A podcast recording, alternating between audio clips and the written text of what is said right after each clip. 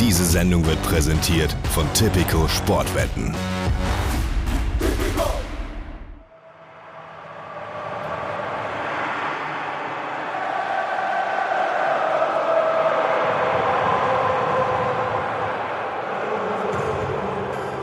Erinnert ihr euch noch an das Finale der letzten Saison?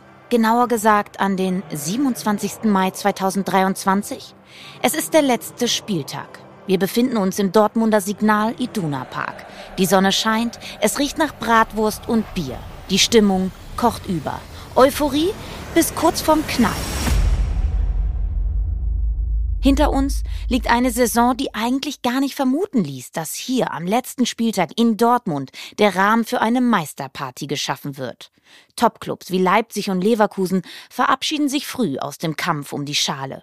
Underdogs wie Union und Freiburg bieten den Bayern zwar etwas Paroli, wurden dem Rekordmeister aber auch nicht wirklich gefährlich. Und der BVB ist lange mit sich selbst beschäftigt und schafft es lange nicht, die Bayern zu ärgern. Und Weiser, der noch kann, und Berg in der Mitte. Und Berg, da ist Süle zu spät. Berg! Oliver Berg! Werner dreht ein 0 zu 2 in Dortmund auf 3-2 in der Nachspielzeit. Zwei Tore. Der Wahnsinn in Grün-Weiß. Der dritte Spieltag der Saison. Das hatte es zuvor noch nie gegeben. Der BVB führt gegen Werder bis zur 89. Spielminute mit 2 zu 0, um das Spiel dann letztlich doch noch aus der Hand zu geben und zu verlieren. Zu diesem Zeitpunkt rechnet wohl niemand mit einer Dortmunder Meisterschaft. Der BVB ist einfach nicht beständig genug, lässt zu viele Punkte liegen. Doch die Bayern starten als Herbstmeister mit Patzern in die Rückrunde, während der BVB fast tadellos aus dem Winterschlaf kommt. Die Bayern trennen sich von ihrem Trainer und am 34. Spieltag steht der BVB mit zwei Punkten Vorsprung vor dem Rekordmeister aus München.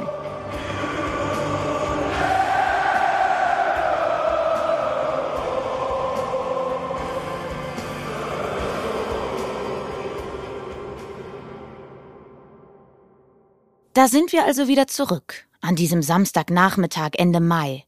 Dortmund ist bereit für die erste Meisterschaft seit elf Jahren. Aber sowas von bereit. Die ganze Stadt ist auf den Beinen und auch wenn eigentlich zu jedem BVB-Heimspiel über 81.000 Zuschauer kommen, wirkt das Stadion heute noch voller. Der BVB steht vor dem letzten Spieltag mit der schlechteren Tordifferenz zwei Punkte vor den Bayern. Heißt, gewinnt der BVB sein letztes Saisonspiel, dann ist er Meister. Bei einem Unentschieden oder einer Niederlage müssen sie darauf hoffen, dass Köln parallel gegen die Bayern Schützenhilfe leistet. Dortmunds Gegner am letzten Spieltag? Mainz. Zu diesem Zeitpunkt Tabellenneunter und seit vier Spielen ohne Punktgewinn. Machbar also. 15.30 Uhr. Anpfiff. Alle neun Bundesligaspiele des letzten Spieltags der Saison werden parallel angepfiffen. Bereits nach acht Minuten passiert etwas in Köln. Koan gegen Schmitz. Roman, der sieht gut aus und die Bayern führen! Die Bayern scheinen ihre Hausaufgaben zu machen. Doch das ist ja bekanntlich egal, wenn der BVB sein soll erfüllt und Mainz schlägt. Aber was passiert denn in Dortmund? Dort gibt es gerade einen Eckball. Wir schalten in die 15. Spielminute. Gegen Stuttgart 1-4, gegen Frankfurt, gegen Schalke in Wolfsburg verloren. Ecke Fernandes, Eigentor! War es ein Eigentor? Es war kein Eigentor. Es war Andreas Hansche Olsen. Es steht 0 zu 1. Und spätestens jetzt ist Edin Terzic klar, den geraden Weg zum Titel gibt's nicht für Borussia Dortmund an diesem Namen. Schockstarre. Es ist passiert. Eine Viertelstunde nach Anpfiff führen die Bayern in Köln und der BVB liegt tatsächlich gegen Mainz zurück. Doch vier Minuten später gibt's die große Chance für Dortmund. Strafstoß gegen Finn Dahmen. Voll konzentriert. Aller verschießt! Drama! Kommentator Wolf Fuß hat recht. Drama. Es ist mal wieder dieses ausgerechnet. Ausgerechnet Sebastian Aller, der erst im vergangenen Sommer nach Dortmund wechselte und die komplette Hinrunde aufgrund einer Krebserkrankung verpasste. Und genau dieser Haller verschießt jetzt diesen Elfmeter. Der BVB-Profi, der in dieser Saison die größten Tiefen durchleben musste. Doch es kommt noch dicker. Die 24. Spielminute. Wenn das etwas glücklicher gelaufen wäre, hätten sie sogar noch um die europäischen Plätze mitspielen können. Aber nicht gierig werden! Kobel 0 zu 2! Onisivo! Der absolute Wahnsinn. Der BVB geht zu Hause mit einem 0 zu 2 Rückstand in die Kabine, während die Bayern in Köln zur Pause mit 1-0 führen. Der BVB spürt, dass auf Kölner Schützenhilfe nicht unbedingt zu bauen ist und greift nach Wiederanpfiff selbst noch einmal an. Und Guerrero!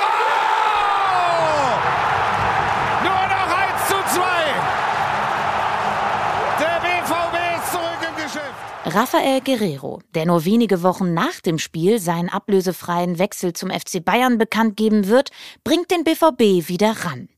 Dortmund braucht für die Meisterschaft jetzt zwei Tore in etwas mehr als 30 Minuten. Doch Schwarz-Gelb tut sich weiter schwer. Der Ausgleich will nicht fallen. Dann die 81. Spielminute. Es geschieht das, womit keiner rechnet. Der erste FC Köln bekommt einen Elfmeter gegen die Bayern. Aber was für Chancen haben sie liegen lassen?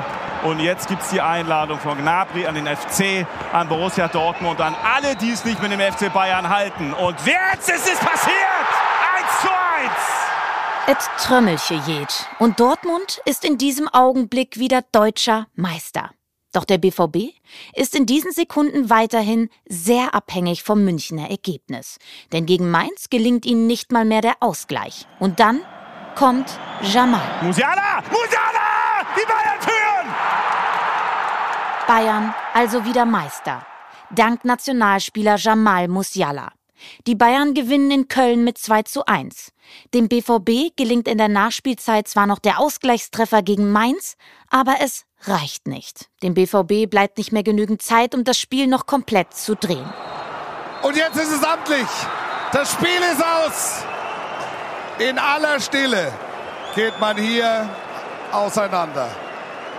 Dortmund in Schockstarre. Deutscher Fußballmeister 2023 ist zum elften Mal in Folge der FC Bayern München. Schon mit einer Hand an der Schale gewesen, es selbst in der Hand gehabt und die Meisterschaft schlussendlich doch verspielt. BVB-Trainer Edin Terzic kann nach Abpfiff seine Tränen vor der gelben Wand nicht mehr zurückhalten.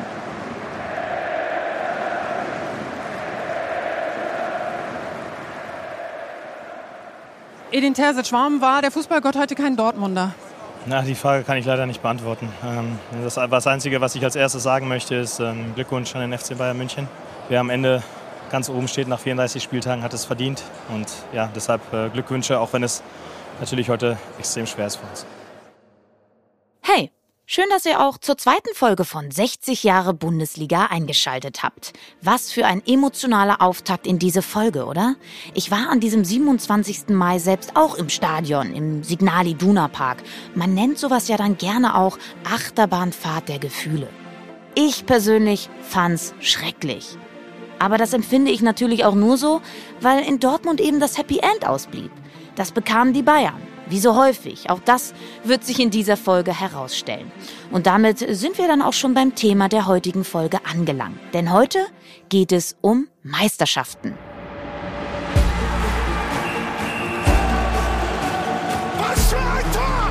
Was für ein unfassbares Tor! 60 Jahre Bundesliga.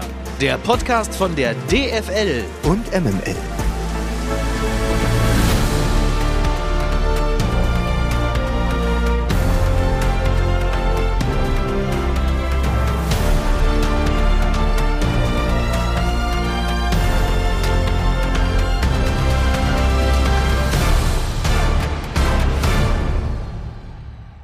Ja, wie ich vorhin schon meinte, am Ende der vergangenen Saison lachten die Bayern. Zugegeben, das war in 60 Jahren Bundesliga ziemlich oft der Fall. 33 Mal, um genau zu sein.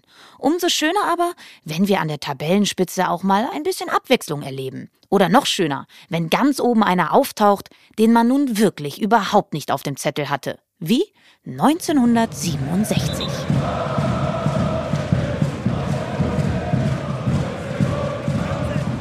Kennt ihr diesen Fangesang? Deutscher Meister in den Farben Gelb und Blau 1967, das war unser BTSV. Bis heute singen das die Fans von Eintracht Braunschweig bei jedem Spiel in der 67. Spielminute. Das Meisterlied. Es hat in Braunschweig Tradition. Und sie würdigen damit die einzige Meistermannschaft, die ihr Club in seiner Geschichte hervorbrachte. Dabei war die Braunschweiger Meisterschaft schon 1967 eine große Überraschung.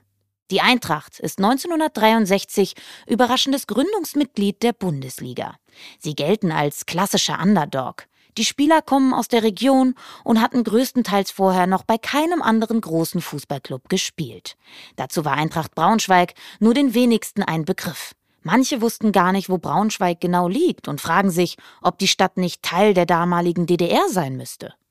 Der Club wurde nicht ernst genommen. Eine graue Maus aus dem Zonenrandgebiet, dessen Mannschaft oft als Hausfrauenmannschaft verrufen war.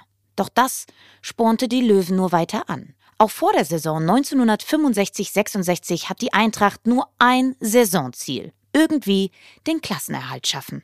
Allerdings beginnt die Saison sehr vielversprechend. Die Löwen sammeln fleißig Punkte und unterliegen in den ersten Wochen der Saison lediglich dem amtierenden Meister 1860 München. Nach sechs Spieltagen ist der BTSV erstmals Spitzenreiter der Bundesliga. Die Niedersachsen beenden das Jahr dann auch noch als Herbstmeister, punktgleich an der Tabellenspitze mit dem Hamburger Sportverein. Sowohl Fans als auch Experten gehen weiter davon aus, dass die Eintracht in der Rückserie gewaltig einbrechen wird. Aber das passiert nicht. Die Braunschweiger bleiben konstant und in der Rückrunde gewinnen sie vor allem auch die wichtigen Spiele. Ende Januar zum Beispiel schlagen sie den großen Titelfavoriten 1860 München mit 1 zu 0 und auch der HSV geht im Stadion an der Hamburger Straße leer aus. Die Eintracht spielt kein Hurra-Fußball. Sie lebt von ihrem defensiven Abwehrbollwerk. In der gesamten Saison kassieren die Braunschweiger nur 27 Gegentore, was bis 1988 Bundesliga-Rekord ist. Außerdem werden sie schlussendlich mit lediglich 49 geschossenen Toren Meister. Das wiederum schaffte bis heute niemand. Gegen die Bayern allerdings gibt es ein Torfestival. Mit 5 zu 2 gewinnt der BTSV gegen die Münchner um Franz Beckenbauer und Gerd Müller. Der Weg zur Meisterschaft ist geebnet. Doch auf der Zielgeraden bekommen die Braunschweiger zitternde Knie. Erst verlieren sie das Niedersachsen-Derby gegen Hannover 96, eine Woche später gehen sie dann auch in Karlsruhe unter. Auch gegen Gladbach liegen die Braunschweiger bis kurz vor Schluss zurück. Erst in den Schlussminuten können sie das Spiel noch drehen. Durch ein torloses Remis gegen Essen sind die Löwen schon vor dem letzten Spieltag so gut wie sicher Meister. Die Aufstiegsparty gibt es dann mit einem 4 zu 1 Heimsieg gegen Nürnberg. Freunde des Sportes im weiten Rund des herrlich gelegenen Eintrachtstadions. Insonderheit meine vor mir stehenden jungen Kameraden des SV Eintracht. Nachdem die Bundesliga-Saison 1966-67 beendet ist, erkläre ich im Namen des Deutschen Fußballbundes die Mannschaft vom SV Eintracht zum deutschen Fußballmeister 1967. Was für eine Geschichte. 1967, da ist die Liga gerade vier Jahre alt. Das könntet ihr auch an unserem Archivmaterial bemerkt haben. Es gibt zwar immer wieder Bewegtbildausschnitte, doch Live-Kommentare sind eine Rarität. In Braunschweig ist mit Volkswagen zu dieser Zeit, wie auch heute, der größte Arbeitgeber der Region ansässig. Man fährt mit dem Käfer ins Stadion. Setzen wir uns doch also mal in so einen alten Käfer. Keine Servolenkung, 30 PS, viel Arm- und Beinarbeit. Wir fahren aus Braunschweig raus, ab auf die Autobahn. An Kremlingen vorbei, Richtung Nordosten. Nach 30 Minuten Fahrt erreichen wir Wolfsburg. Doch während dieser Autofahrt verlassen wir nicht nur Raum, sondern auch Zeit. Wir springen aus dem Jahr 1967 in ein neues Jahrtausend. Wolfsburg 2009. Na, klingelt's? Wolfsburg? Ein Steinwurf von Braunschweig entfernt. Und eines haben beide Clubs gemeinsam. Sie beide wurden genau einmal deutscher Meister, auch wenn viel Zeit zwischen den beiden Meisterschaften liegt. Dann wollen wir unsere Jungs doch mal ins Boot holen. Ich kann mir vorstellen, dass sich vor allem Mickey auf einen Protagonisten dieser Geschichte besonders Die freut. Geburtsstunde Oh, äh, es geht schon los. von Quelix. Die Spieler, die Spieler müssen, müssen, müssen auch mal begreifen, dass sie mal laufen müssen. Ja, so, die. Entschuldigung bitte, ich habe mich kurz reingesprochen. Das war ja gerade für uns Anhänger von Borussia Dortmund eine dahingehend interessante Saison, als man nach der Hinrunde gerade mal auf Platz 9 stand mit dem VfL Wolfsburg. Und das sage ich deshalb, weil Borussia Dortmund, der Verein, von dem wir Stand jetzt ja auch Fans sind, zumindest teilweise, die sind ja auch dazu stets in der Lage, erstmal sehr lange sehr, sehr durchzuhängen und dann kann man immer noch darauf Hinten hoffen. raus. Hinten raus, ja, und dann kann man hoffen, dass es hinten raus, ne, wie war hinten raus wird die Ente fett oder wie sagt man so schön. So, und dafür ist äh, der VfL Wolfsburg nur wirklich eine absolute Blaupause. Kennst du halt nicht? Das ist ja nun die perfekte Blaupause, denn, ne, ist doch richtig, Lukas. Nach der Hinrunde standen sie auf Platz 9. Nach der Hinrunde auf Platz 9 kein einziges Auswärtsspiel gewonnen. In der Rückrunde dann konnten die Wolfsburger aber 14 ihrer 17 Rückrundenpartien gewinnen, also 42 Rückrundenpunkte. Und es ist äh, völlig obskur, weil natürlich diese der Meisterschaft des VfL Wolfsburg 2009 zwei andere Geschichten komplett überlagert hat. Nämlich zum einen diese irre Hinrunde und die Herbstmeisterschaft des Aufsteigers Hoffenheim. Ja, Die ja damals durch die Liga fegte und mit diesem Unentschieden, ich glaube, es waren 1-1 Unentschieden gegen die Bayern, Ja, genau. eins der besten Spiele dieser Dekade geliefert hatte. Klasse Pass auf Bar. War das stark gemacht. War das stark gemacht. Und wer kümmert sich nach einem so langen Pass um den Mittelstürmer? Wer? Und ja auch den besten Hinrundenstürmer stellte, nämlich der 23-jährige Vedat Ibisevic, hatte 18 Mal getroffen, um sich dann in der Wintervorbereitung in einem Testspiel gegen den Hamburger SV das Kreuzband zu reißen, was ja dann auch nicht nur der Kreuzbandriss, sondern auch der Strömungsabriss war, Ja. weswegen die Hoffenheimer am Ende, glaube ich, nur noch Siebter wurden. Die andere Geschichte ist, am 20. Spieltag war meine Hertha noch Tabellenführer. Ihr erinnert euch vielleicht Ja, der. Auswärtssieg in Cottbus. Plötzlich kam Dieter Höhnes in den Mittelkreis, es wurde getanzt. Lucien Favre galt als Trainer der Stunde. Da hat niemand über Felix Magath gesprochen. Am 20. Spieltag Tabellenführer. Am 21. Spieltag ging es nach Wolfsburg. Und Edin Dzeko trifft zweimal, wobei eins der beiden Tore, und ich weiß nicht mehr, ob das 1-1 oder das 2-1, nie hätte zählen dürfen und mit einem VAR auch niemals durchgegangen wäre, weil er sich im 5-Meter-Raum beim Kopfball auf äh, Josip Simonic aufstützt. Ah, die ist besser! Und das ist das Tor! Und Dzeko! Das Kopfballwunder hat erneut zugeschlagen. 2 zu 1 für den VfL Lukas, es, Wolfsburg. es ist Zeit loszulassen. Lukas, es ist Zeit loszulassen. Aber das ist ja das Spiel, was die Tabellenkonstellation auf den Kopf stellt. Hertha rutscht runter Ja. und Wolfsburg beginnt dann die Siegesserie, die ja, Ja. dann, äh, lieber Mike, in diesem wahnsinnigen äh, April. 5 zu 1 gegen die Bayern im April gipfelt. Das war schön, ne? Das habe ich, das hab ich leider nicht live gesehen, weil ich selber in dem Moment gerade spielte auf so einem Ascheplatz in Castrop-Rauxel. Wie Grafitsch, ne? Wie Graf ja, auf Graphit, auf, ich auf Graphit und da war der halt eben Graphit. Ne, der dann, Unterschied war, du warst wahrscheinlich Hacke und er hat's mit der Hacke gemacht. So ist es. Ja. Ich weiß aber, ich weiß aber, es gab, äh, während ich dort spielte, bereits ein Raunen. Dass man sagte, was ist denn da? Und dann, dann hieß es, ey, was ist denn da in Wolfsburg los? Äh, die, die, die hauen die da gerade komplett weg. Und dann, ja, passierte das, was äh, so, so legendär ist. Ähm, ich glaube auch der Name Ottel, Andreas Ottel, den verbindet man auch automatisch nur mit diesem Ausfallschritt nach hinten und dem etwas traurigen Blick, weil gerade so die Kugel an ihm vorbeirollt und er da nicht mehr dran zu kommen ist. Und Bassali stehen gut hinten. Vor allen Dingen der Italiener spielt eine überragende Partie. Aber die sind schon wieder vorne unterwegs mit Grafit. Mit Grafit. Hey, was für ein Tor. Was für ein Tor. Unglaublich. Unglaubliches Tor.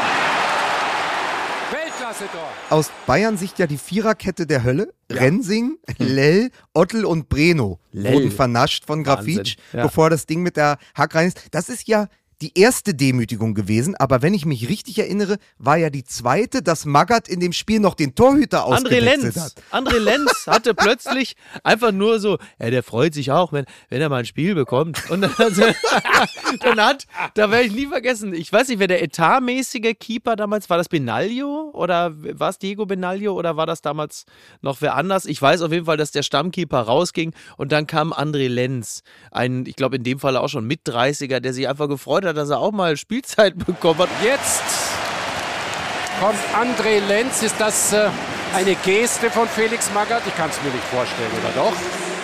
Das wäre eine große Geste von Felix Magath, wenn er André Lenz die Chance gäbe, diesen außergewöhnlichen Moment hier auch aktiv mitzuerleben. Der 35-jährige Ersatz. Und Felix Magath hat es ja auch so argumentiert, dass er sich das verdient hätte. Und dann spielt er plötzlich gegen die Bayern, gegen den FC Bayern, der Felix Magath ja vor kurzem noch als doppelten Doublesieger rausgeschmissen hat. Und ersetzt hatte durch Jürgen Klinsmann. Also war ja auch die Saison der Ja. Buddha-Figuren. Genau. Äh, oder, oder zumindest die Zeit der Buddha-Figuren. Es war alles, es ging alles drunter Genau. und drüber beim Rekordmeister. Natürlich, das ist ja auch wieder ein Beispiel, dass die Schwäche des FC Bayern die Stärke des VfL Wolfsburg erlaubt hat. Klar. Aber ein anderer Faktor war natürlich das damals neue magische Dreieck aus Grafitsch, Mhm. Edin Dzeko und Svejan. Svejan. Misimovic, Genau. äh, der ja äh, aus der Ju Jugend der Bayern kam oder bei, bei den Bayern 2 gespielt hatte. Und vorher vom VfL Bochum, ne? Hat vorher Genau, bei Bochum und gespielt. Ja. Das ist ja völlig verrückt. Also Grafitsch, das ist, war das beste Sturmduo in der Geschichte der Bundesliga. Grafitsch wird Torschützenkönig mit 28 Treffern. Dzeko trifft aber auch 26 Mal. Und jetzt wird's komplett wahnsinnig. Während Ibisevic 18 Mal in der Hinrunde getroffen hat, trifft dann Dzeko in der Rückrunde 21 Mal. Wahnsinn, also muss man mal überlegen. Füllkrug und Kunku sind mit 16 Toren Torschützenkönig geworden. Der trifft 21 Mal in der Rückrunde. Misimovic legt 20 Mal auf Mhm. und sagt dann, komm, danach, ich gehe in die Türkei zu Galatasaray, dann gehe ich nach Moskau und mit 31 verschwinde ich in Peking in China. Ja, irre, und wir ne? werden nie wieder gesehen. Wer nicht jung war, aber wegen des Geldes wechselt, war aber Felix Magath, weil der ist direkt nach der Meistersaison ja zu Schalke gegangen, Ja. um dann in seiner ersten Spielzeit 53 Spieler, unter anderem Ali Karimi, zu verpflichten. Und äh, Se Roberto 3. Interessanterweise übrigens hat er es ja schon äh, vor dem Ende der Saison bekannt gegeben. Ne? Also weil wenn immer sehr oft darüber diskutiert wird, tut es einer Mannschaft gut oder schlecht, wenn der Trainer schon verliert er seine, seine Autorität, wenn er schon vorher sagt, ähm, dass er den Verein verlassen wird. Ähm, Felix Magath hat das getan, ist trotzdem deutscher Meister geworden. Wahrscheinlich, weil er alle Wolfsburger mit der Androhung den Hügel der Leiden. Magath Mountain, äh, also x-fach hochzulaufen. Wer Ja. das schon mal getan hat, weiß, das ist kein Spaß. Wahrscheinlich deshalb. Er hat sie einfach quelixmäßig davor gewarnt, eben abzulassen. Und hat natürlich den, diesen Mount Magath, also den Hügel der Leiden, natürlich auch einfach als Mahnmal zurückgelassen in Wolfsburg. Ja, auch wenn der VfL vor der Meisterschaft viel Geld in den eigenen Kader pumpte, war mit einer solchen Leistung und der damit verbundenen Meisterschaft nicht zu rechnen. Die Wölfe sind Meister. Das war eine Überraschung. Und genau diese überraschenden Geschichten, die uns überrumpeln und trotzdem faszinieren, das sind die besonderen Meisterschaftsmomente, die wir Fans so sehr lieben. Doch nicht nur auf diese Art lassen wir uns begeistern. Das ist auch mit einer anderen Zutat möglich. Spannung. Wir lieben Spannung. Bis zum letzten Spieltag, bis zur allerletzten Sekunde, möglichst spektakulär. Und im besten Fall geben wir noch eine extra Zutat dazu. Ein bisschen Rivalität vielleicht?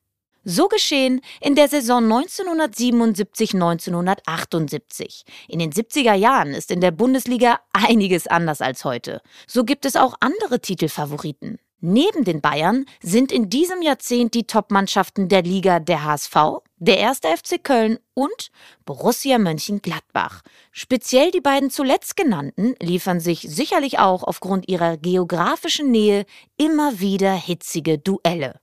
1978 spitzt sich das Duell zwischen dem 1. FC Köln und Borussia Mönchengladbach aber zu.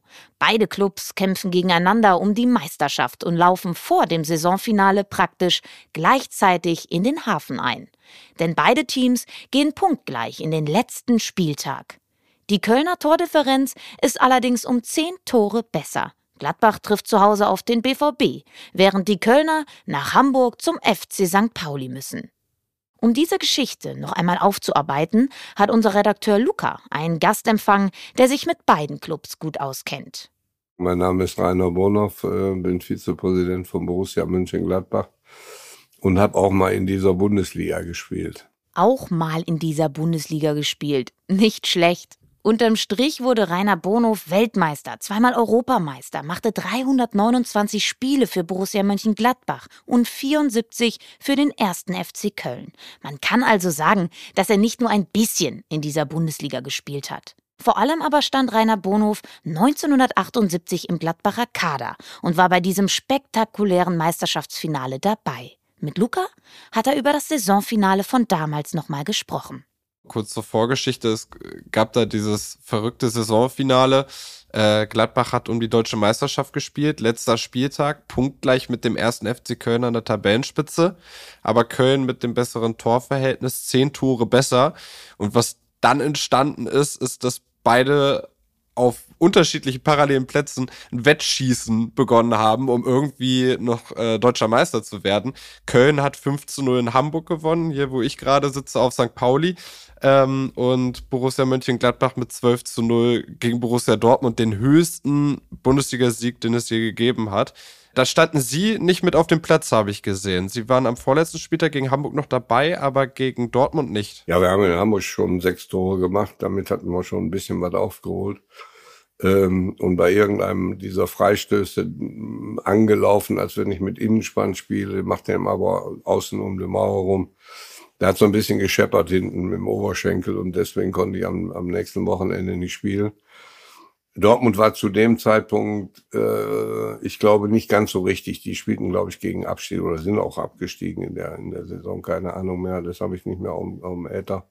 Ich weiß nur, dass wir uns vorgenommen hatten, so schnell wie möglich, so viel wie möglich Tore zu machen. Äh, einmal um auch ein Zeichen nach Hamburg zu senden, weil über Radio waren wir ja doch alle verbunden und jeder wusste, so, und ich habe dann, weiß ich nicht, mit, mit Lauthals immer wieder reingerufen, wir brauchen noch eins, wir brauchen noch eins. Und, ja, und irgendwann ist dann die Zeit auch um und zwölf ist ja auch schon mal ganz gut. Ne, so. Ähm, aber die Kölner haben dann, glaube ich, fünf äh, in St. Pauli gemacht, aber im Volksparkstadion damals äh, gespielt, weil der FC, glaube ich, äh, ich meine, die hätten 15.000 Karten bestellt, haben aber nur fünf gebraucht. Aber durch diese Bestellung äh, musste St. Pauli vom Millantor weg und musste in den Volkspark rein.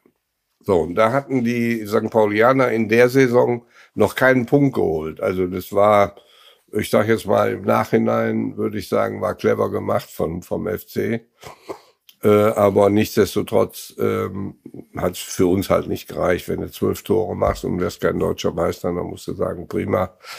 Das ist jetzt mal ein Bundesliga-Rekord, der hält wahrscheinlich etwas länger, aber auf der anderen Seite ähm, musst du natürlich auch einen Hut ziehen, dass die Kölner dann in St. Pauli fünf Tore gemacht haben. Ja. Kann man da traurig sein, wenn man die Meisterschaft am letzten Spieltag verspielt, aber also man gewinnt 12-0, also man hat mehr als sein Bestes vertan. Nein, aber ja. die hast du ja nicht verspielt am, am letzten Spieltag. Wir haben diese Meisterschaft, glaube ich, in Köln verloren, wo wir in der vorletzten Minute 1-1 durch Heinz Flohe reingekriegt haben. Ähm, wenn wir da das Spiel gewinnen, dann haben wir drei Punkte Vorsprung und drei und zwei machbare Spiele. Also wir mussten noch nach Hamburg und zu Hause gegen Dortmund. Hamburg war damals zwar ähm, eine Top-Mannschaft, äh, auch gut bestückt mit Kevin Keegan und mit Manny Kals und Kargus und wie sie alle hießen.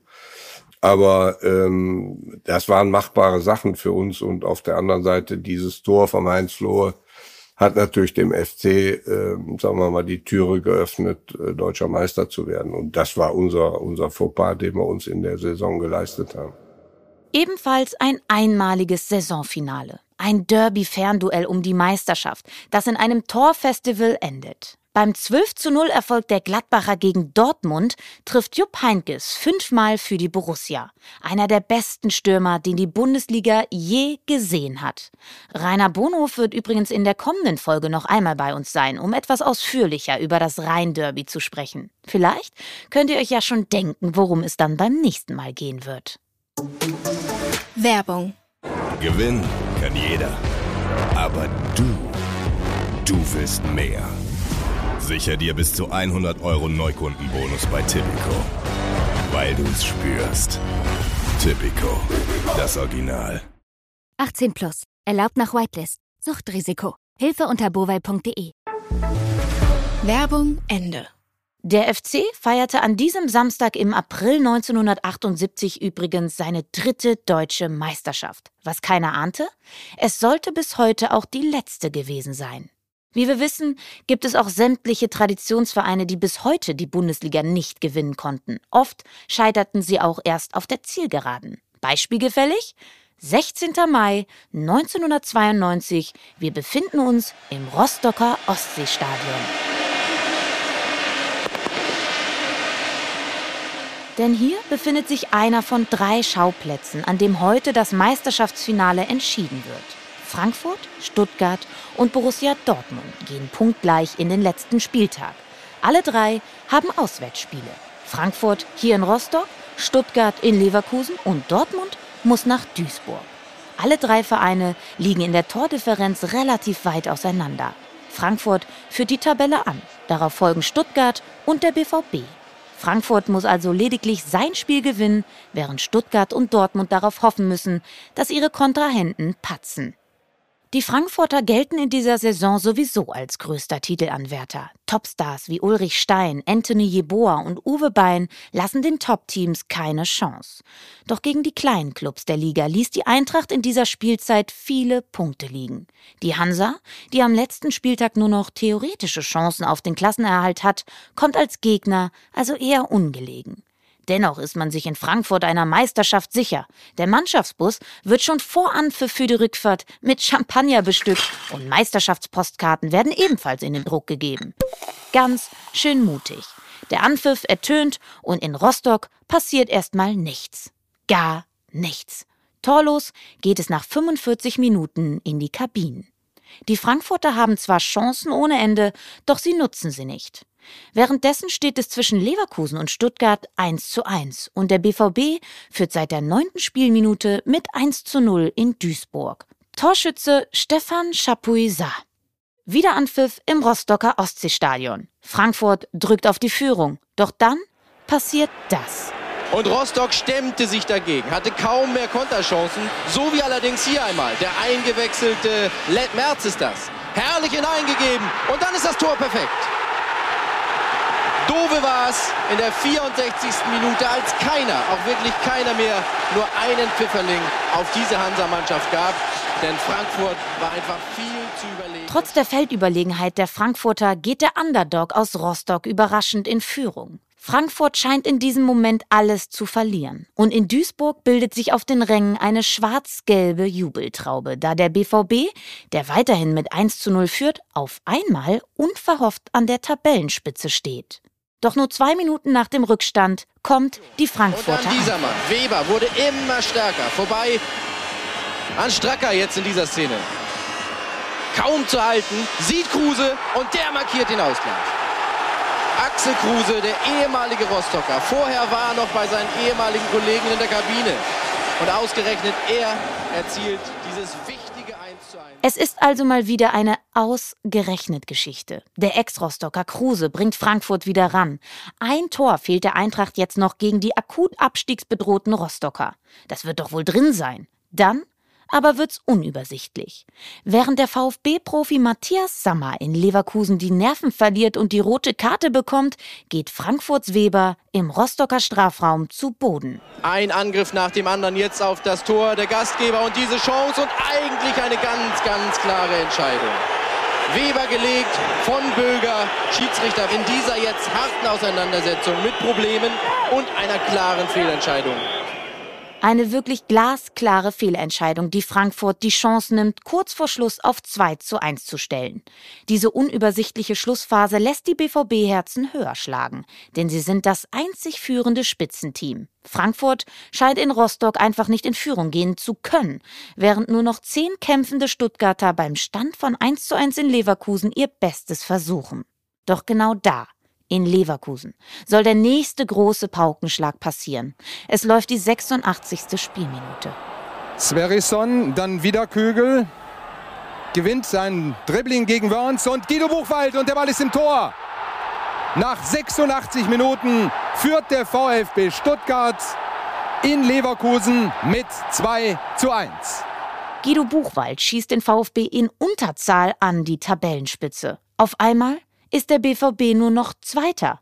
Und die Stuttgarter hoffen, dass Rostock gegen Frankfurt weiterhin das Unentschieden hält. Doch auch das Spiel im Rostocker Ostseestadion hat sich noch eine Pointe offen gehalten. Immer wieder die Frankfurter Eintracht. Und immer wieder warfen sich die Rostocker dazwischen, gaben nicht auf, kämpften um ihre allerletzte Chance. Und die hatte dann in der Nachspielzeit dieser Mann, Böger, 92. Minute, auf dem Weg zum viel umjubelten 2 zu 1. Der Wahnsinn ist perfekt.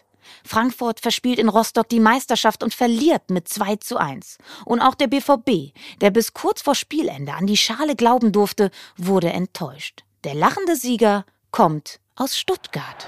Da gab es für Christoph Daum, für Dieter Höhnes und für die etwa 13.000 angereisten Stuttgarter Fans kein Halten mehr. Der Schlusspfiff von Schiedsrichter Hans-Peter Delving ging dann im Jubel der Fans, die den Platz stürmten, total unter. Mit 2 zu 1 gewinnt der VfB Stuttgart in Leverkusen.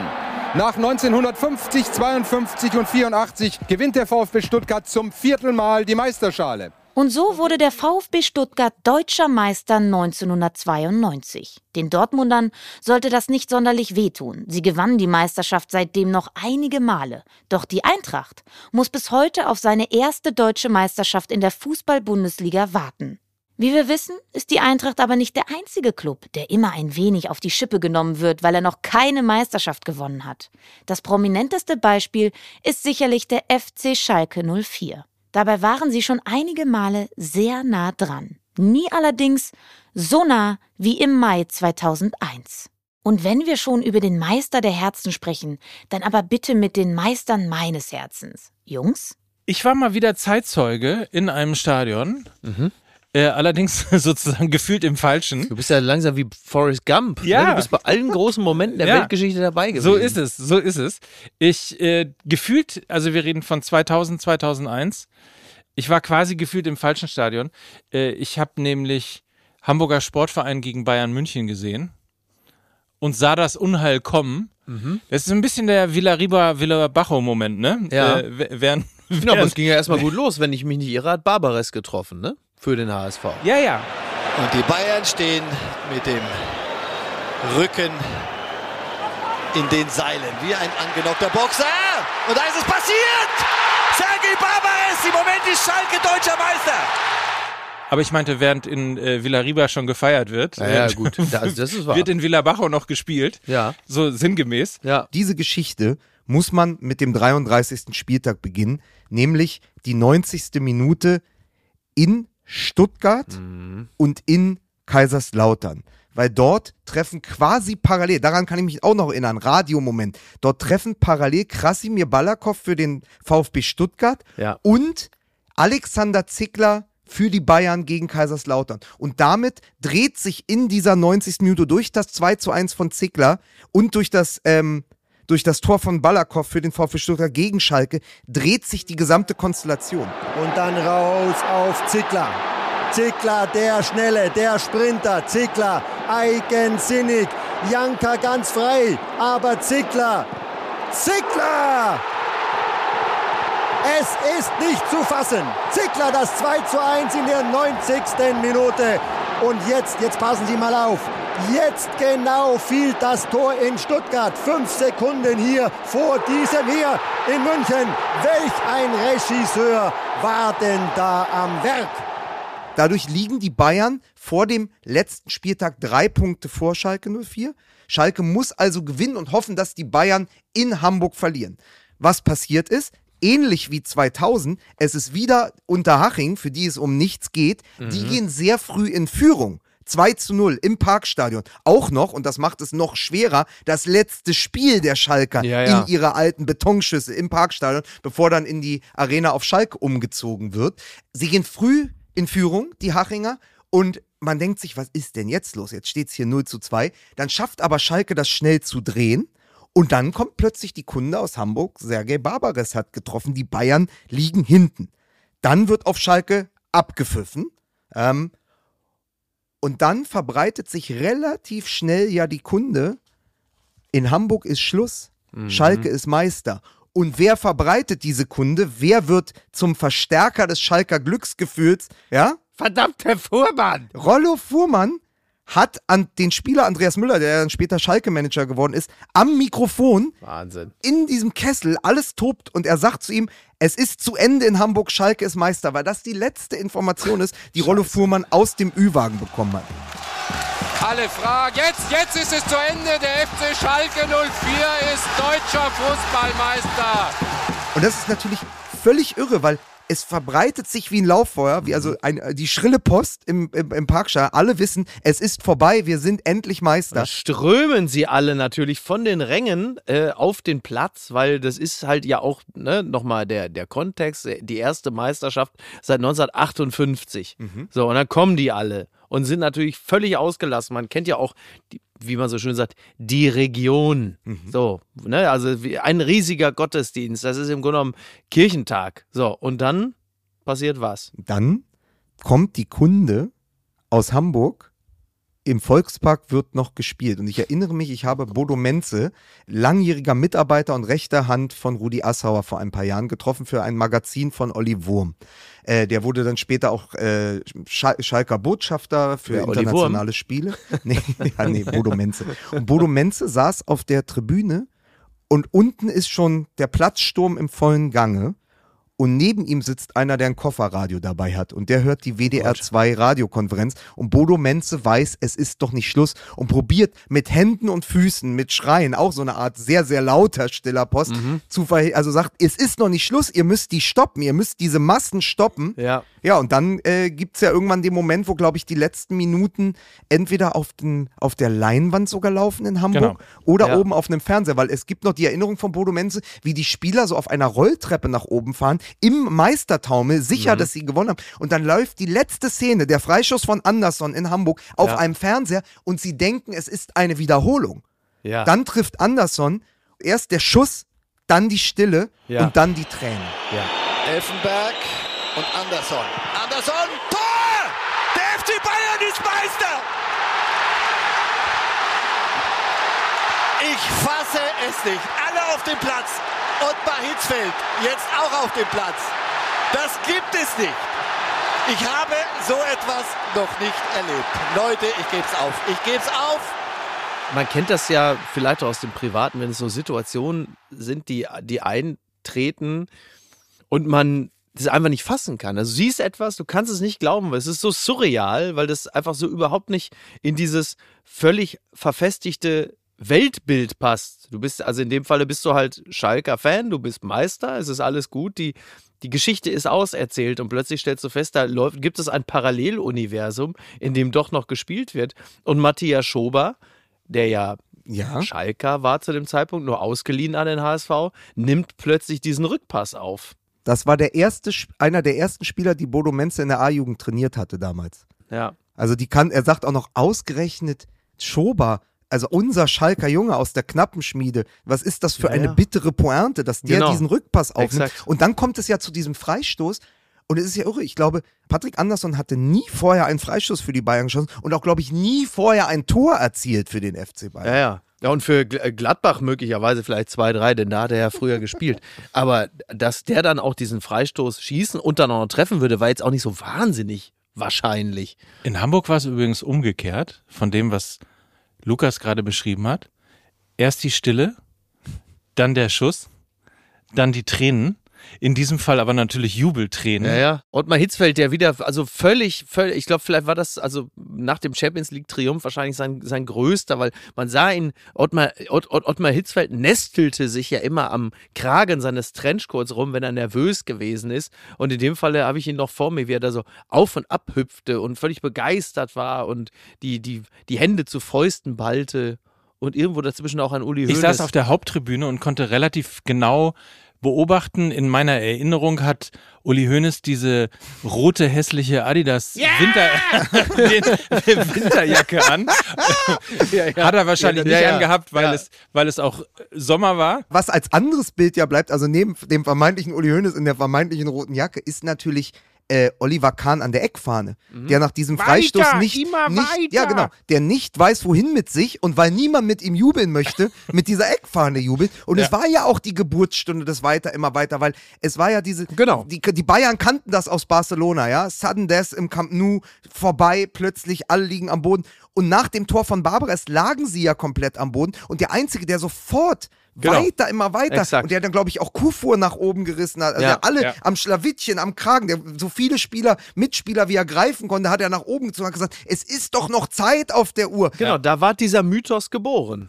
Weil er aus 99 gelernt hat. Er hat gesagt, wenn Manchester United in zwei Minuten zwei Tore schießen können, können wir doch in den verbleibenden Minuten im Volkspark das auch. Es ist noch Zeit auf der Uhr. Weiter, immer weiter. Deswegen, also ich glaube, das Tor von Anderson gehört, gehört mindestens zur Hälfte Oliver Kahn. Total. Und ich bin mir auch relativ sicher, dass an dem Tag auch ein Mythos sich verfestigte, der ihn am Ende auch zum Sportvorstand gemacht hat. Was natürlich parallel im Gegenschnitt, also Splitscreen auf Schalke bleibt, ist diese tränennasse Zigarre von Rudi Assauer, der dann ja sagt, das ist das berühmte Zitat, Der von heute an glaube ich nicht mehr an den Fußballgott. Ja, und die Schalke haben es ja seither auch nie wieder geschafft. Die Frage ist bei solchen Geschichten ja auch immer, wem sie eigentlich gehört. Ist es eine Schalke-Geschichte, weil sie über emotionales Scheitern und das Zusammenrücken im Verein erzählt?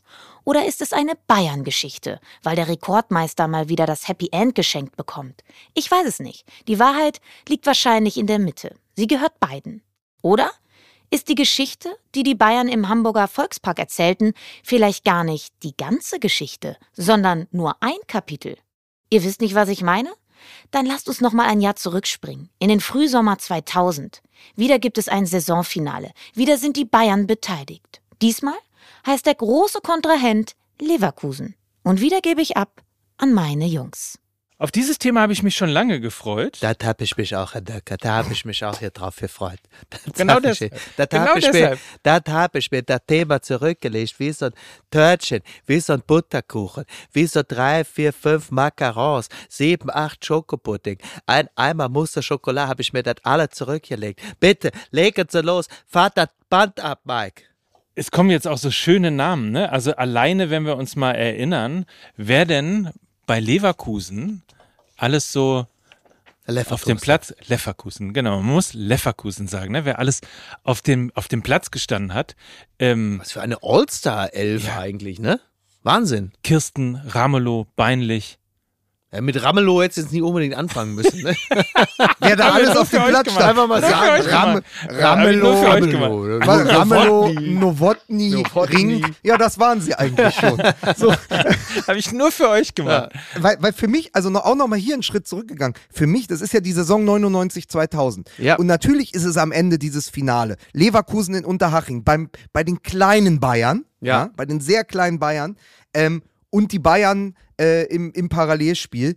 Und natürlich ist das das Ende der Saison, aber neun Spieltage davor war ja auch dieses 9 zu 1 der Leverkusener in Ulm. Und man Mhm. muss sich da, das ist ja auch, das ist ja auch so etwas, was in die Geschichte eingegangen ist, äh, bis heute der höchste Auswärtssieg einer Bundesligamannschaft. Und allein da die Torschützen, Emerson, Rink, Kirsten, Neuville, Seroberto, Ballack, Bernd Schneider, der Schnicks, das war ja eine Mannschaft, kann man in dieser Zeit sagen, von Weltformat. Total. Ja, und wenn, wenn man weiß, wo die dann teilweise alle auch noch hingewechselt sind, ne? Emerson, der Lucio. Also, wunderbar. Und, und ja auch ein, ein Trainer zu dem Zeitpunkt, äh, mal mindestens von Meisterformat, denn er kam ja als Meistertrainer. Er war Meister geworden mit Besiktas, Meister geworden mit Stuttgart und hatte eben die große Aufgabe, jetzt auch in Leverkusen. Leverkusen. Äh, äh, ja, äh, ja. Äh, ja, ich habe äh, richtig was aufgebaut. Ja. Als er Leverkusen übernahm, war Leverkusen ja gerade dem Abstieg entronnen. Und dann baute er äh, beginnend 96 da dieses Superteam auf, rund um den ehemaligen Kaiserslauterer Ballack, inklusive der ganzen Brasilianer und Bernd Schneider, der ja eigentlich auch streng genommen einer war.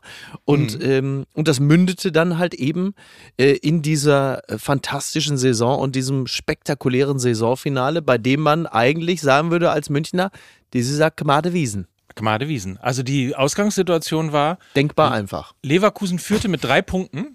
Ja. Allerdings dem äh, nicht so guten Torverhältnis, aber egal, man Mhm. führte mit drei Punkten vor den Bayern und musste eigentlich nur in Unterhaching gewinnen. Genau. Und Unterhaching war, wie der Name schon sagt, jetzt nicht unbedingt ein Spitzenteam. Richtig. Trainer war damals Lorenz Günther Köstner. Wer war genau, Trainer Lorenz Unterhaching? Günther Köstner. Und naja, ein Unentschieden hätte gereicht. Mhm. Aber das ist ja die Geburtsstunde der Meisterflatter. Genau. Es ist ja die Meisterflatter in Unterhaching. Das war ja die Zeit, niemand hatte logischerweise ein Handy, alle hatten Radiogeräte an den Ohren, wie es früher hieß. Richtig. Die Weltempfänger, ne? Weltempfänger, genau. Hörte also äh, die Schlusskonferenz, auch in diesem Fall. Und jedes Mal, wenn die Bayern ein Tor schossen, ging ein Raunen durch das Stadion in Unterhaching. das Problem war nur, nach 16 Minuten hat dieses Stadion bereits dreimal geraunt, weil die Bayern nämlich innerhalb von 16 Minuten schon 3 zu 0 geführt haben. So, und jetzt reden wir wieder über Druck. Ja. Salihamidzic, toll, Scholl, toll, Sergio, der Lustfußballer, Hacke, Spitze, tralala, wunderbar, hier zuzuschauen, 3 zu 0 für den amtierenden Meister, der Werder auseinandernahm. So entsteht Druck. Ja, und da kommt ein Ball rein und einer ähm, schickt sich an, der normalerweise auch nicht in der Verteidigung spielt, schickt sich an, diesen Ball, der dann von der Seite reinkommt, Richtung Strafraum, den einfach nur wegzugrätschen. Dummerweise geht dieser Ball aber ins eigene Tor. Und dann lag plötzlich Michael Ballack da am Boden und einer zog ihn wieder hoch im Sinne von, na komm, äh, das kriegen wir ja irgendwie noch hin. Oh, schön gemacht von Schwarz. Und dann ist Ballack da. Mein Gott, Michael Ballack, 21. Minute. Der Pass von Schwarz eher harmlos. Den hätte er doch überall hinhauen können, meinetwegen auf die Tribüne, aber Michael Ballack, das erste Eigentor. Naja, vor allen Dingen Ballack ja damals auch erst 22, also ja auch auf, erst auf dem Weg dahin, der Ballack zu werden, der ja dann zwei Jahre später bei der Weltmeisterschaft war in Japan und Südkorea. Und es ist natürlich so, das ist das Worst-Case-Szenario. Du weißt, Ja. die Bayern haben drei Tore geschossen, du liegst jetzt plötzlich 0 zu 1 zurück. Und dann passiert natürlich, was passieren muss, wenn äh, der Außenseiter Haching, ja, die sind Zehnter, die haben nichts mehr zu verlieren, es ist ein Genau. strahlender Sommertag, sie können dem großen Nachbarn aus München Schützenhilfe leisten. Und dann trifft natürlich Markus Oberleitner Ja.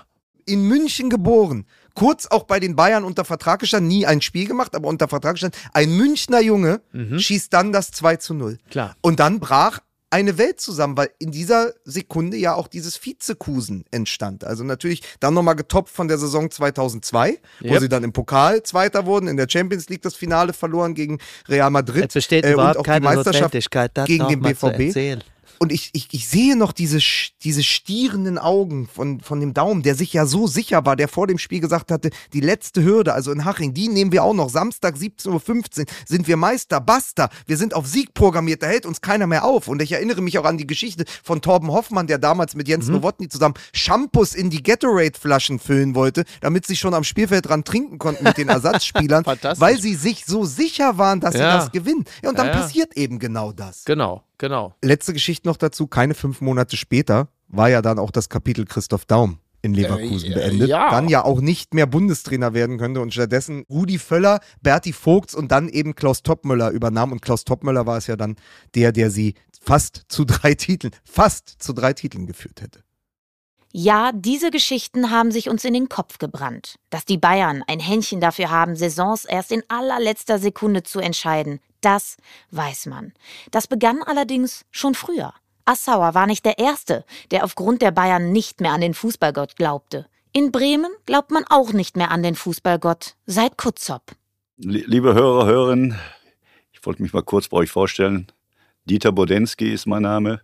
Und damit heißen wir also auch den zweiten Gast dieser Folge herzlich willkommen. Dieter Bodensky ist zu uns ins Studio gekommen, um über den Kutzop-Elfmeter zu sprechen. Für die von euch, die ihn nicht kennen, Dieter Bodensky ist ein ehemaliger Bundesliga-Keeper und Nationalspieler. Er spielte für Schalke, Arminia Bielefeld und auch 16 Jahre für Werder Bremen.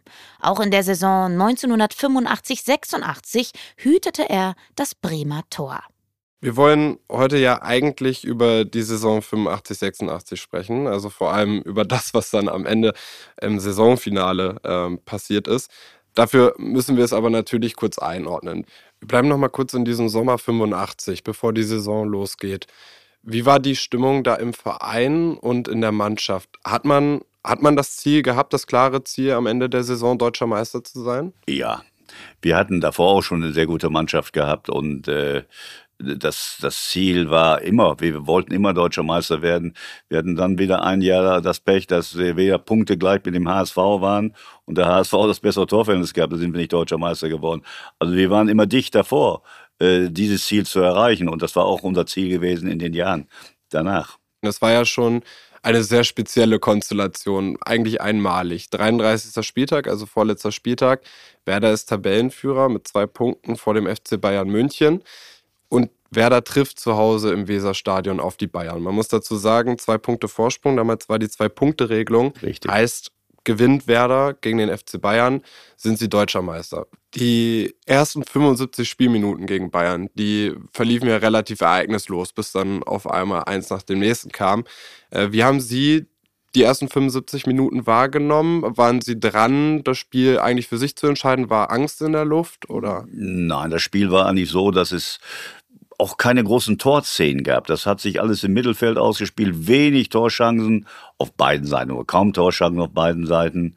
Sie haben uns äh, ziemlich neutralisiert, das Spiel. Also die, beide Mannschaften waren eigentlich, äh, war dieses Unentschieden äh, eigentlich auch gerechtfertigt, weil beide Mannschaften eben, eben keine Torschancen hatten, wo man sagen konnte, die eine Mannschaft war besser oder die andere.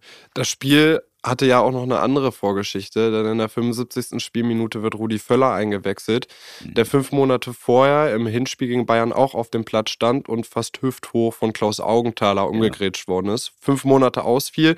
Es gab äh, viele Konflikte zwischen Werder und Bayern, weil Hoeneß und Lattek damals meinten, dass das ein ganz normales Foulspiel war, dass das gar nicht weiter schlimm war. Rudi Völler ist ein halbes Jahr ausgefallen wird in der 75. Minute im Rückspiel am vorletzten Spieltag eingewechselt. Es ist sein Comeback. Er war bis dahin verletzt. Wie haben Sie dieses Hinspiel und die Grätsche gegen Völler wahrgenommen damals? Ja, das war schon ein brutales Foul. Das, muss, das braucht man gar nicht anders äh, darzustellen. Das war ein brutales Foul und äh, das war schon äh, mehr als ärgerlich, sage ich mal, dass das äh, dass das dann nicht auch mit einer richtigen Karte auch be, be, bestraft worden ist. Ich meine, das war schon eine bittere Sache und dadurch, ich will nicht sagen, dass wir dadurch die, die Meisterschaft verloren haben, das haben wir nicht, das haben wir jetzt zu Hause und in Stuttgart die letzten beiden Spiele, aber das war schon ein sehr böses Foul und äh, das hat Werder Bremen als Mannschaft auch sehr wehgetan, dass er so lange ausgefallen ist. Aber wenn man eine Geschichte perfekt schreiben könnte, dann würde man sagen, er feiert sein Comeback gegen Bayern, wird in der 75. Minute eingewechselt und holt in der 90. Minute einen Elfmeter raus. Also bis dahin war es ja wirklich die perfekte Geschichte. Ja. Ein Elfmeter, den es auch gar nicht hätte geben dürfen. Sie standen auf der anderen Seite des Feldes. Haben Sie das gesehen? Ja gut, von, bei meinem Tor zum anderen Tor ist man natürlich nicht dicht dabei, das ist richtig. Aber es gab nachher noch äh, Fernsehaufzeichnungen und Videoaufzeichnungen, wo man sehen konnte, naja, man kann ihn geben, man kann ihn auch nicht geben. Aber das war in dem Augenblick vollkommen egal. Es gibt den Elfmeter, schmeichelhaft. Kurzop schießt, es war ja auch keine Debatte. Also Kurzop hat immer die Elfmeter geschossen und hat ja. auch immer getroffen. Allein in der Saison schon vorher sieben Elfmeter verwandelt. Ja. Dann war aber ja auch viel Tovabu vor, diesen, vor der Ausführung des Elfmeters. Also zwischen Pfiff und Elfmeterausführungen lagen, glaube ich, zwei oder drei Minuten. Presseleute sind auf ihren Trainer Otto Rehage zugerannt, wollten den Moment der Meisterschaft praktisch filmen. Ähm, dann habe ich noch gelesen, dass ein Co-Trainer der Bayern den Ball genommen hat und weggeschossen hat. Das macht natürlich auch was mit der Mannschaft und vor allem mit dem Spieler Kutzab. War das in diesem Moment zu viel und war deswegen der Druck in diesem Moment für Ihren Kollegen Kutzab auch zu groß? Ja, ich glaube, dass auch die Bayern gewusst haben, äh, es ist der Elfmeter und äh, wenn der drin ist, ist das die Meisterschaft entschieden. Und durch diesen Elfmeter, den man geben kann oder nicht geben kann, war natürlich Emotionen hochgekocht, ist ganz klar. Weil in dem Augenblick wusste Bayern, Jetzt ist Werder Bremen deutscher Meister, aber die kannten Kurzab auch, sie wussten, dass das ein äh, überragender Elfmeterschütze ist. Und damit kamen dann Emotionen hoch von, von, von auch von den Bayern-Seiten und von, von, das ist klar, dass dann äh, eine große Unruhe herrschte. Und, und das ist natürlich auch der Druck, der dem Augenblick auf diesen Spieler lastet, sage ich Michael Kutzab, ist natürlich ganz enorm, muss man ganz klar sagen, weil die Erwartungen jetzt waren, jetzt ist das, jetzt läuft das ab und es äh, hat ihm auch nie ein, wir haben nie danach äh, überhaupt einen Vorwurf oder darüber gesprochen, weil ich weiß, dass er bis heute darunter leidet. Wenn Sie sich an diesen Elfmeter zurückerinnern, wo auch immer Sie da gerade auf dem Platz standen, äh, egal ob im Tor oder auf Höhe des 16ers, wenn Sie sich genau an diesen Moment erinnern, des Elfmeters, das Anlaufen von Kurzops und wie er dann am Pfosten einschlägt. Können Sie mir das vielleicht kurz beschreiben? Welche Bilder haben Sie von damals noch im Kopf, von diesem ja, Moment? Das, das kann man eigentlich nicht beschreiben. Das kann man nur beschreiben, wenn man das selbst in dem Augenblick äh, da dabei ist und äh, das gesehen hat. Und Jean-Marie Pfaff war schon an der anderen Ecke, der war so schon, also das war schon, ja, wenn man dann sieht, wie der Ball aufs Tor geht und wie er an den Außenpfosten knallt und dann ist da schon eine gewisse Traurigkeit und eine gewisse Enttäuschung, Wut, da ist alles dann drin, was man, was man sich vorstellen kann, weil man so dicht vor dem Ziel ist und das Ziel jetzt erreichen kann und dann wird es ein Endeffekt nochmal für eine Woche aufgeschoben. Und dass er in diesem Spiel das verschossen hat, äh, das war für mich, ich habe noch nie in einem Stadion, ich habe in einigen Stadien dieser Welt gespielt, nach diesem Elfmeterschuss, der dann äh, praktisch nicht ins Tor ging, so eine Ruhe und so eine, so eine Stille in einem Stadion habe ich noch nie gehört. Das war noch nie, ist heute noch nachvollziehbar. Ist, könnte man äh, eine Münze fallen lassen im Stadion, hätte man gehört. Es, die waren, die Enttäuschung und die, das ist, dass diese Elfmeter nicht reinging, war bei den Menschen total zu spüren und zu sehen und sonst pfeifen die einen und das. Es war eine, eine wahnsinnige Enttäuschung, weil jeder gehofft hat, jetzt, jetzt ist das Ziel erreicht und so dicht vorm, vorm, vorm Ende und kriegst noch Elfmeter, das ist, besser kann es nicht sein. Und da war eine, so eine Ruhe und so eine, das habe ich noch nie erlebt und nie wieder erlebt, nein.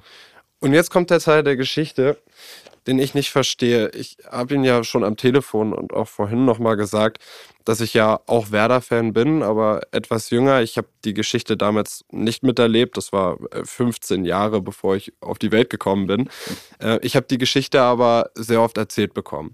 Und eigentlich, also jetzt, wenn man heute auf diese Geschichte kommt, ist der Kutzop-Elfmeter und dieses Spiel die Meisterschaftsgeschichte von damals. Aber eigentlich ist das ja Quatsch, weil Werder spielt 0 zu 0 zu Hause gegen den FC Bayern München, geht damit also mit einem zwei Punkte Vorsprung in das letzte Spiel ja. gegen Stuttgart. Also die zwei Punkte bleiben ja. Das ist zwar noch nicht die Meisterschaft, aber eine perfekte Ausgangslage. Und trotzdem, wenn mir die Geschichte erzählt worden ist, von Leuten aus meinem Umfeld, die es auch mit Werder halten, dann wurde mir eigentlich immer gesagt, ja, aber danach war es vorbei. Also nach Kutzop war es vorbei und viele wussten das auch in Bremen, dass das die Meisterschaft war. War das wirklich so? War mit Kutzop die Meisterschaft futsch? Habt ihr nicht mehr dran geglaubt? Ich glaube, dass die, die ich immer, immer, weil ich äh, immer ein äh, positiver und optimistischer Mensch bin. Aber diese, diese Enttäuschung in dem Augenblick war so riesig groß, dass auch diese Mannschaft, ich glaube, das war ein Schock für die Mannschaft. Und äh, den hat sie auch bis zum, bis zum nächsten Spiel in Stuttgart hat sie den nicht verdaut, weil sie war, sie waren gelähmt. Die waren äh, auch in der Woche bis zum Stuttgart-Spiel ist es nichts passiert. Werder hat alle Vorteile gehabt, alle Vorteile nach wie vor noch äh, Meister zu werden. Ein Unentschieden hätte gereicht, ohne Wenn oder Aber. Aber die Mannschaft hatte mental im Kopf, war sie nicht in der Lage, das äh, auf den Platz zu bringen. Das, die Enttäuschung saß so tief, komischerweise, dass äh, die Mannschaft nicht in der Lage war dazu. Um diese Geschichte dann äh, vielleicht noch einmal kurz zu Ende zu bringen. Michael Kotzop durfte bei Werder weiter Elfmeter schießen. Otto Rehagel hat ihm äh, das Vertrauen ausgesprochen, dass er weiter treffen darf. Hatte ja auch eine unfassbar gute Quote. Ähm, insgesamt lief er 40 Mal vom Punkt an. 39 Mal hat er getroffen, eben das eine Mal nicht ich habe das seitdem immer wieder gehört, auch aus meinem Umfeld, die das damals miterlebt haben. Und deswegen will ich auch Ihnen zum Schluss diese Frage stellen. Glauben Sie seit Kurzop noch an den Fußballgott? Ja, Fußballgott gibt es nicht. Du bist selbst verantwortlich für das, was du tust und was du machst als Mannschaft oder als Spieler. Es wäre gerechtfertigt, weil wir mit Sicherheit in der Saison auch mit Abstand die beste Mannschaft waren. Bayern hat natürlich immer viel äh, Steuerfeuer gemacht und Udo Lattek, mit dem ich äh, ein sehr enges Verhältnis äh, immer gehabt habe, hat immer gegen Werder gesagt, wir, wären nach deutscher Meister, wir werden deutscher Meister. Psychologie hat alles versucht, um Unruhe reinzubringen in den Verein und in diese, speziell auch in dieses Spiel. Aber wie gesagt, das ist eine zwischenmenschliche Sache, die kann man manchmal nicht erklären, warum, weshalb das so ist um da vielleicht doch nochmal kurz einzuhaken, es gibt ihnen ja irgendwie recht. Und ganz oft ist die Pointe der Geschichte, egal ob man jetzt von 2001 Schalke redet oder ein Jahr davor Leverkusen oder jetzt eben der Kutzab-Elfmeter, die Pointe der Geschichte ist irgendwie immer, dass der FC Bayern München Meister wird. Ja, sie haben, sie strahlen eine, ein Selbstbewusstsein aus und eine, eine, auch wenn sie nicht, ich meine, Werder Bremen hat jahrelang, äh, stand sogar äh, vor, vor Bayern München, muss man sagen. Wir haben eine Phase gehabt, wo wir sehr, sehr stark waren, als Werder Bremen und auch äh, Bayern München auf Augenhöhe hatten oder vielleicht sogar mal ein, zwei Jahre über den. Aber wie gesagt, äh, sie haben eine, eine Art und eine, auch eine Art, mit ihr Selbstvertrauen nach außen zu zeigen und, und vielleicht hat das auch ein bisschen äh, die, unseren Spielern äh, hat das ein bisschen geschockt, ja. Es kommt eben nicht von ungefähr, dass die Bayern Rekordmeister sind. Sie haben eben nicht nur viele Saisons äußerst dominant gewonnen, sondern auch einige auf den letzten Metern. Das haben wir heute gehört. Werder 86, Leverkusen 2000, Schalke 2001 und der BVB in der vergangenen Saison. Aber auch wenn die Bayern und ihre Erfolge uns oft ein wenig monoton erscheinen, ohne sie hätten wir diese Geschichten auch nicht. Ach ja, Jetzt wollt ihr noch wissen, worum es in der nächsten Folge gehen wird, ne? Wir haben es doch eigentlich angeteasert. Mit Rainer Bonhof und dem großen Duell am Rhein. In der nächsten Folge geht's nämlich um Derbys. Lehmann in den Sturm, Lehmann in den Sturm, Lehmann, Lehmann, Lehmann in den Sturm. Jetzt ist die Ecke freigegeben. Bono Bianca. Der kommt gut und drin! Naldo! 4-4! 4 zu 4. Kann man, glaube ich, gar nicht vergleichen, weil äh, der äußere Rahmen völlig anderer ist. Wir waren ja damals eigentlich befreundet mit, mit den Gegnern. Der ist gut und Tor! Tor für Pauli!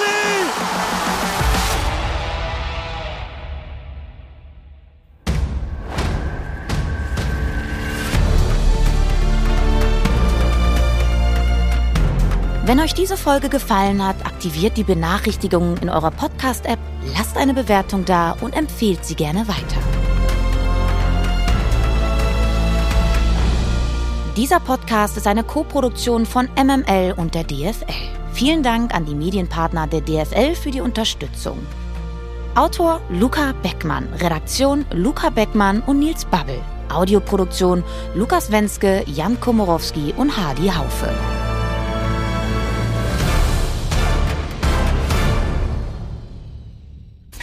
Diese Sendung wurde präsentiert von Tipico Sportwetten.